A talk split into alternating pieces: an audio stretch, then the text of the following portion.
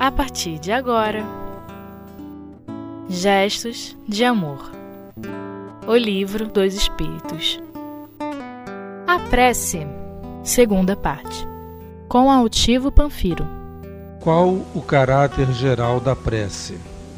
Uma tese, né? Que nós vamos ouvir aqui. A prece é um ato de adoração.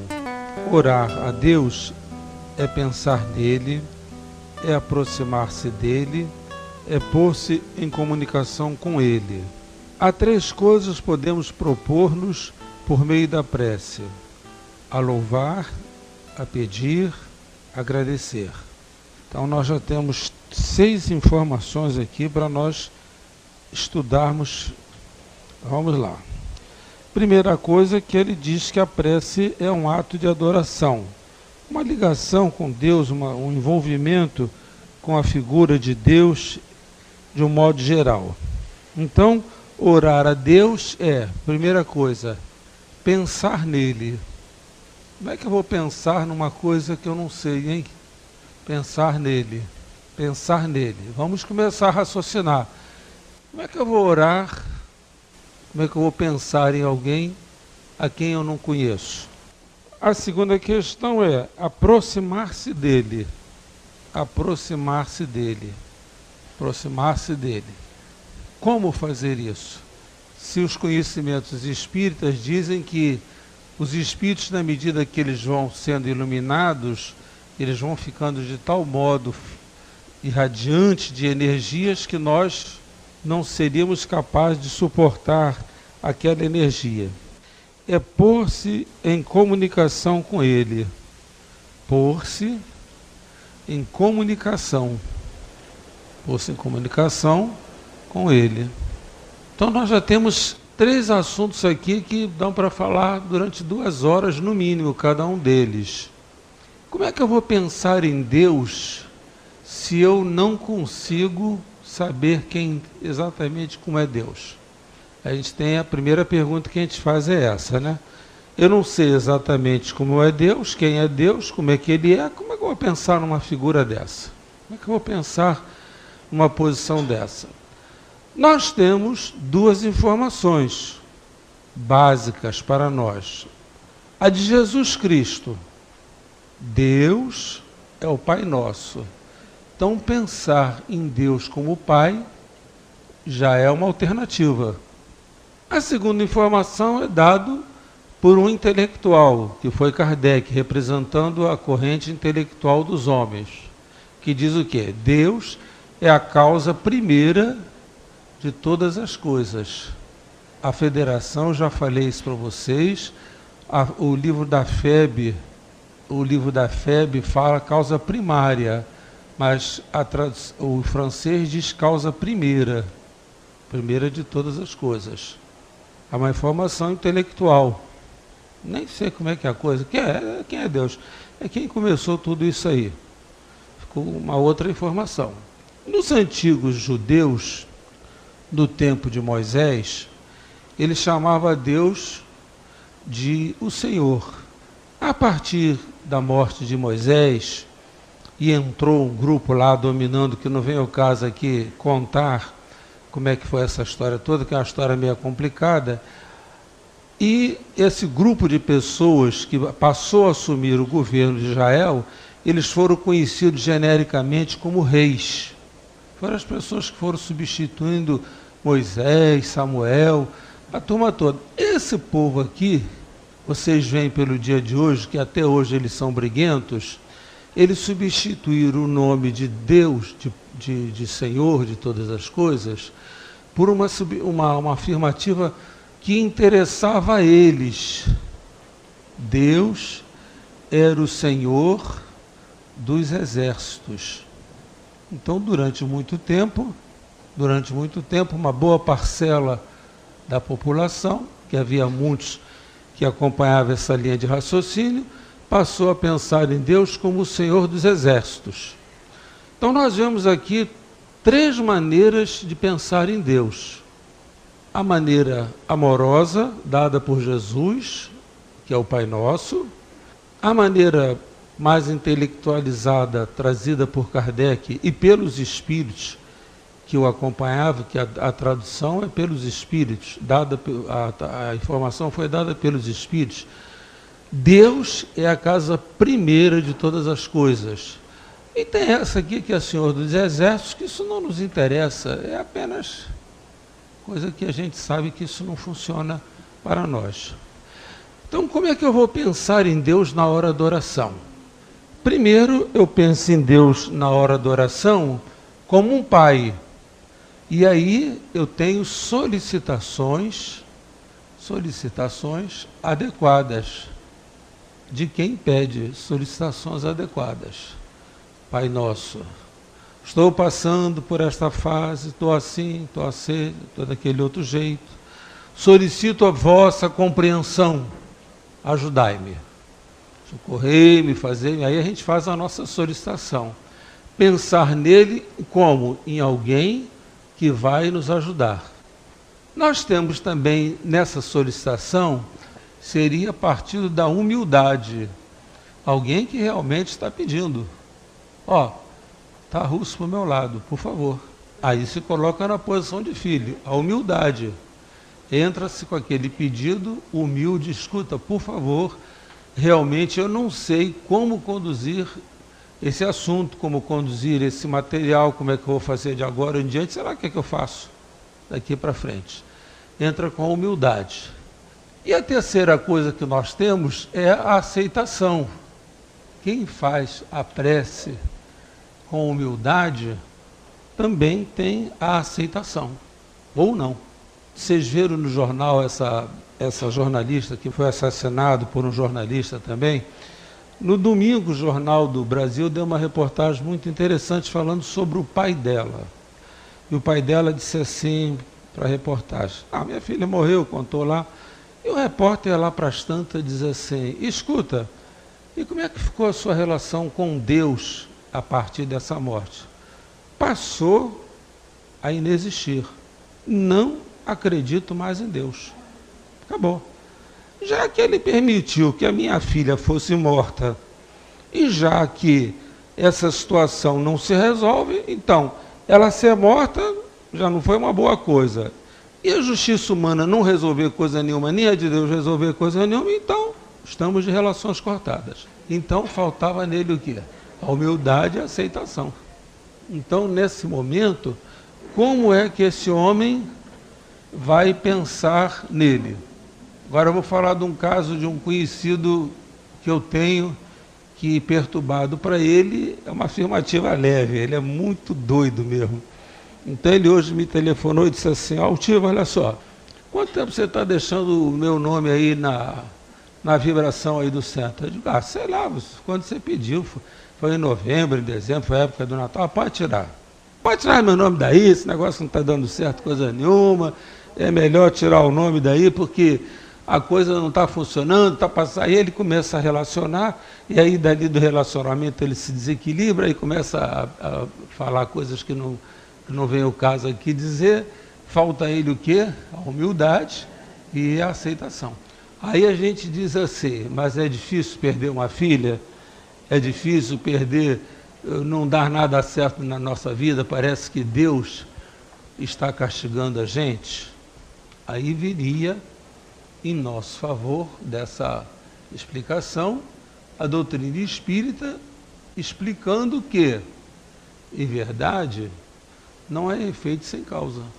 Eu já contei aqui um caso de um amigo, já contei isso, eu tenho certeza que contei, vou, vou eh, reproduzir um colega de trabalho, a mulher dele morreu, e eu não pude ir a, ao enterro dele. Fui à missa de sétimo dia. Chegou lá para as tantas, o padre vira-se para a família, para todo mundo, diz, olha, o negócio é o seguinte, você, a sua mulher morreu, eu não culpo o médico, que o médico é apenas um ser humano, que, que não resolve os assuntos de todo mundo mesmo, não, a ciência é limitada, não sei o quê.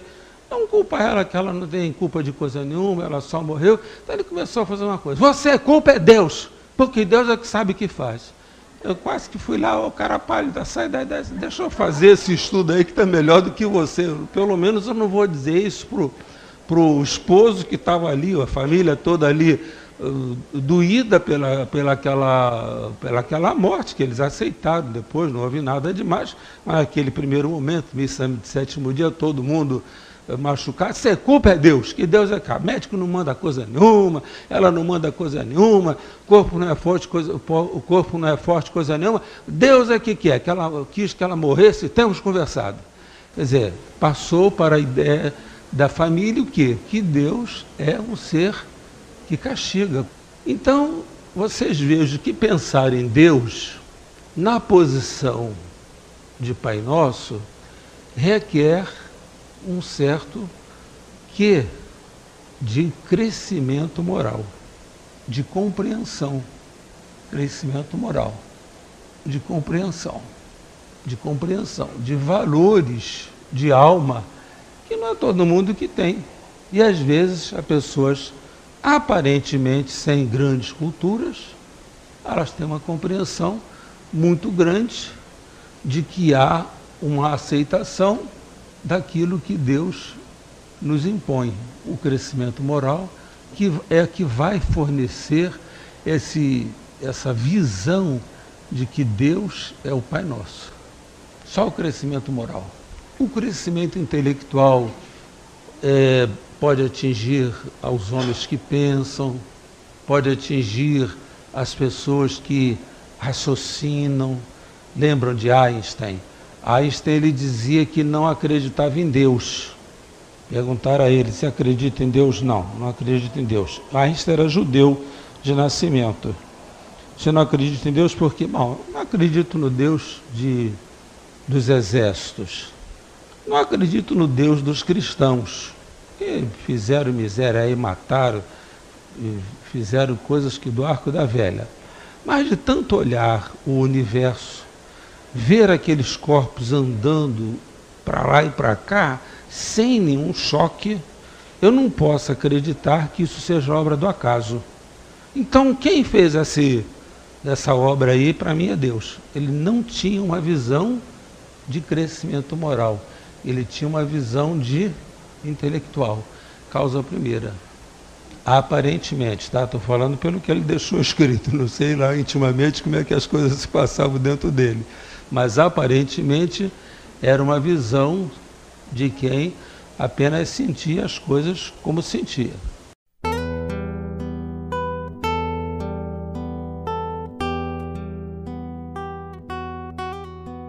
Gestos de amor. O livro dos Espíritos.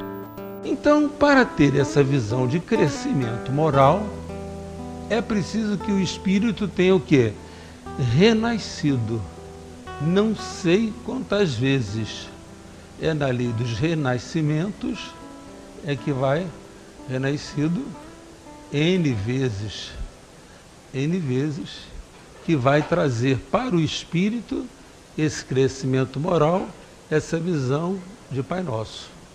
Também aqui, você não pode ser é, falar de qualquer jeito. Você teve que ter nascido aqui inúmeras vezes para chegar à causa primeira.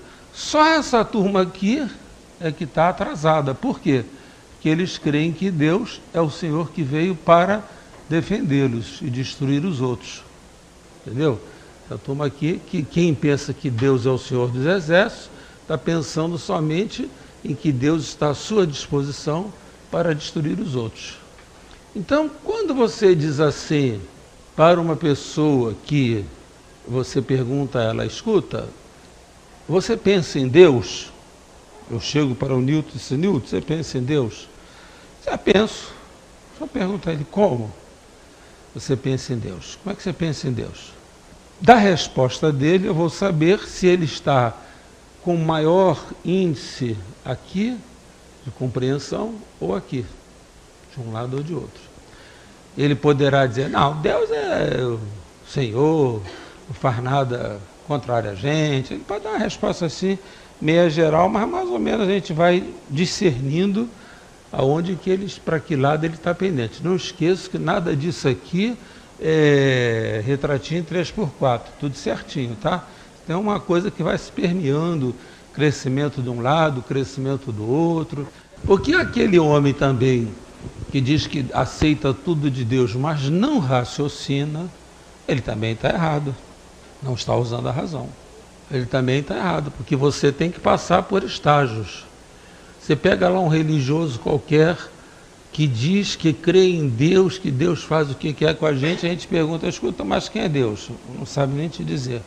Lembra daquela. Quantas pessoas né, religiosas que estão paradas no tempo, paradas no espaço, não, não, conseguem pensar em Deus. Pergunta para eles quem é Deus. Ah, está meio, meio sem saber o que está acontecendo exatamente. Caso fanatismo religioso. Você sabe como é que, a, historicamente, falar historicamente, tá?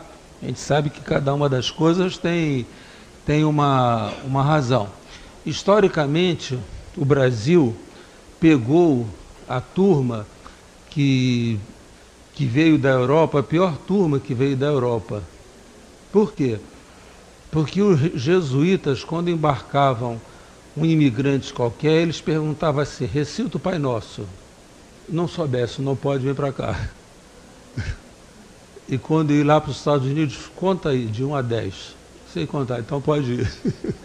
Isso é histórico, tá? Isso não é conversa de altivo, não. Isso é livro de história que conta essa, essa fase toda do, da, da, do progresso do, do, país. Os jesuítas só deixavam entrar aqui quem soubesse recitar o Pai Nosso, que podia também saber contar. Mas numa época de ignorância muito grande, e lá eles queriam quem soubesse trabalhar a terra, quem soubesse contar, quem soubesse fazer as coisas. Isso é para explicar uma das razões que eles usam. Isso é uma das, uma das explicações que existe, que os Estados Unidos a descoberta dos Estados Unidos para o Brasil, oito anos. Por que a diferença de progresso material? Aí Humberto de Campos conta outras coisas, cada um conta outras coisas, mas do ponto de vista histórico, sociológico, a gente não sabe por que, que aconteceu isso, né? mas historicamente a, a, a coisa funciona por aí. Nós vamos observando aqui a coisa, como é que fica. Então, como é que eu vou pensar nele? Vocês já viram como é que a coisa está aqui. Então, quando a gente, de repente, num momento de angústia, de dor, se diz, ai meu Deus, deve ser mais por formação religiosa do que realmente parar, sentar, raciocinar e buscar Deus. Espera aí, deixa eu sentar aqui, deixa eu parar um pouquinho, deixa eu me concentrar, deixa eu buscar Deus é mais fácil a gente dizer, ai meu Deus, que fica mais fácil de chegar também a, a, a explodimos, né? Muito bem, isso aqui vocês têm material para pensar por muito tempo. Como é que eu me aproximo de Deus? Como é que eu me aproximo de Deus? Eu tenho que ter uma visão de Deus como Pai e tentar vivenciar aquela experiência dele.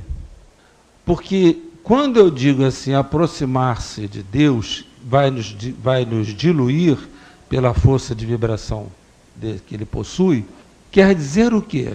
Quer dizer que ele funciona como um grande foco de luz que tem para chegar até ele os intermediários. E ele tem os intermediários.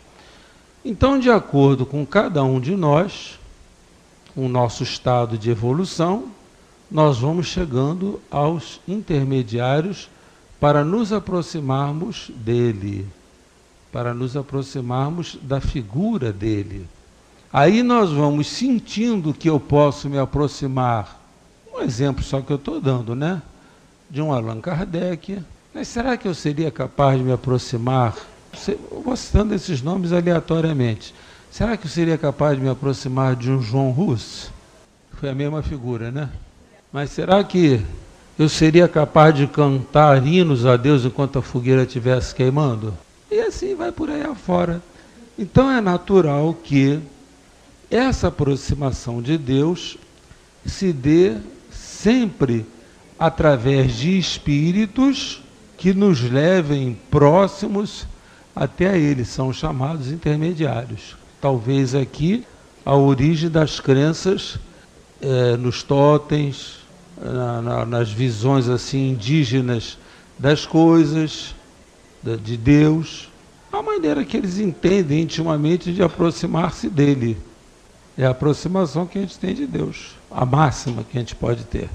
A máxima que a gente pode ter. A gente não tem como desenvolver outra forma de, aproxima, de aproximação. É por se aproximar-se dele, nós mais ou menos conseguimos chegar a alguma conclusão, né? O aproximar-se dele, chegamos mais ou menos a uma conclusão. E aí faltou a comunicação. Comunicar-se com ele. Como é que eu me comunico com Deus? Eu me comunico com Deus pelo pensamento, e aqui a gente não pode esquecer do intermediário, ação, vontade, mas em tudo isso, tudo isso nós temos intermediários. Porque quando eu penso na figura de Kardec, eu digo assim, puxa vida, Kardec conseguiu entender tão bem essa história, né? Como é que eu não consigo entender? Kardec foi tão claro nisso aí, como é que eu não consigo chegar lá? Quando a gente pega assim um espírito desse benfeitor, a gente lê a mensagem, mas procura saber qual é o espírito da coisa. Por exemplo, vamos abrir aqui ao acaso qualquer uma das mensagens. Fora da caridade não há salvação. Só tem uma mensagem de Paulo apóstolo. Fora da caridade não há salvação, encerram-se os destinos do homem na terra e no céu. Na terra, porque viverão em paz. No céu, porque aqueles que houverem, a houverem praticado encontrarão graça diante do Senhor. É o raciocínio claro deles. Raciocínio.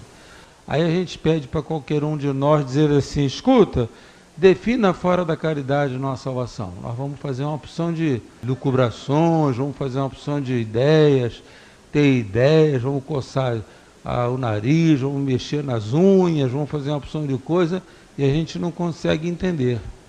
E chega aqui com Paulo, ele diz assim: encerram-se os destinos do homem na terra.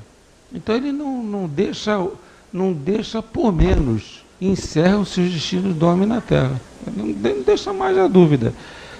Na terra, na terra, porque a sombra desse estandarte, eles viverão em paz. Quem pratica caridade vive em paz. E no céu? Aí esse céu aqui, claro que está valendo o plano espiritual. Porque aqueles que houverem praticado encontrarão graça diante do Senhor. Então você vê como é que o Espírito ele consegue traduzir isso. Como é que o Espírito consegue traduzir isso? Por isso que essa comunicação com ele, vocês não tenham dúvida, passa pelo pensamento de todos esses espíritos, que são mais capazes do que nós de raciocinar. Então vocês não deixem de pensar nisso, que a comunicação com ele passa pelo pensamento dos outros. Que aí eu tenho, por exemplo, ah, volto a falar aqui, o pensamento de Paulo de Tarso sobre a caridade. Mas pega outro espírito lá qualquer para falar sobre caridade. A mesma coisa com a ação, a mesma coisa com a vontade. Que a vontade vai ser desenvolvida por nós através desses espíritos. Reparem aqueles monges budistas, o que, é que eles desenvolvem a vontade através do quê? De múltiplas concentrações dominando a mente deles. Múltiplas, múltiplas concentrações, múltiplas, é, desenvolver a vontade assim. Mas há de ter gente que há de ter desenvolvido a vontade apenas pela convicção. Ah, Deus existe, não preciso estar gastando minha força mental, nada disso. E cada um afora vai pensando nisso aí, essa questão da vontade.